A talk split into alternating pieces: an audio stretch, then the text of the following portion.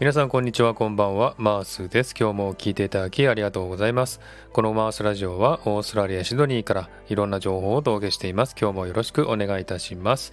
さてサクッと3分トーク。このコーナーは3分間1つのテーマに沿ってフリートークをするというコーナーです。今日のテーマは娘が感染しましたというタイトルでお話したいなと思っております。えー、さて日本から帰国しまして、えー、数日経ったんですけれどもね、えー、オーストラリアもですねかなりコロナに関する規制を緩めていまして、えクルーズシップをね入港を許可にしたりとかですねオーストラリアに来る人の出発前 PCR 検査もなくなってですねだんだんとコロナとの共存の方向に進んでいるようです、え皆さんはね体調などいかがでしょうか？えー、さて日本滞在期間もね残り少なくなってきた先週のお話なんですけれども娘から連絡がありました、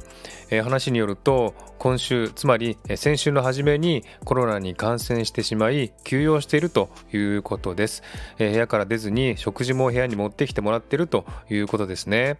えそれを聞いてねとても驚いたんですけれども、え症状はですね風邪の症状でそれほど重くなく、え5日間ぐらい休んだらねだいぶ良くなったということです。えー、で一安心したんですけれどもね。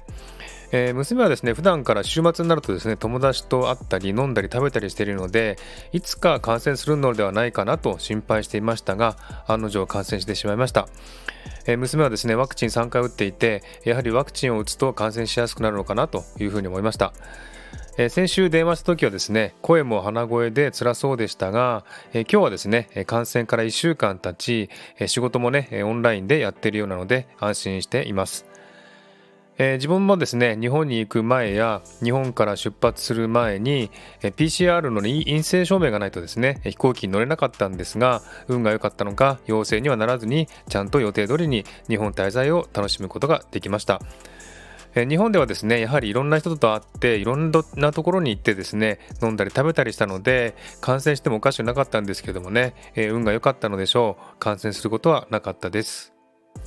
えー、感染したからね即命に関わるというわけではないのですが人によってはね重症になったりしますので、え、感染しないことに越したことはありませんよねインフルエンザもそうですが普段から清潔にしていることが大事だと思います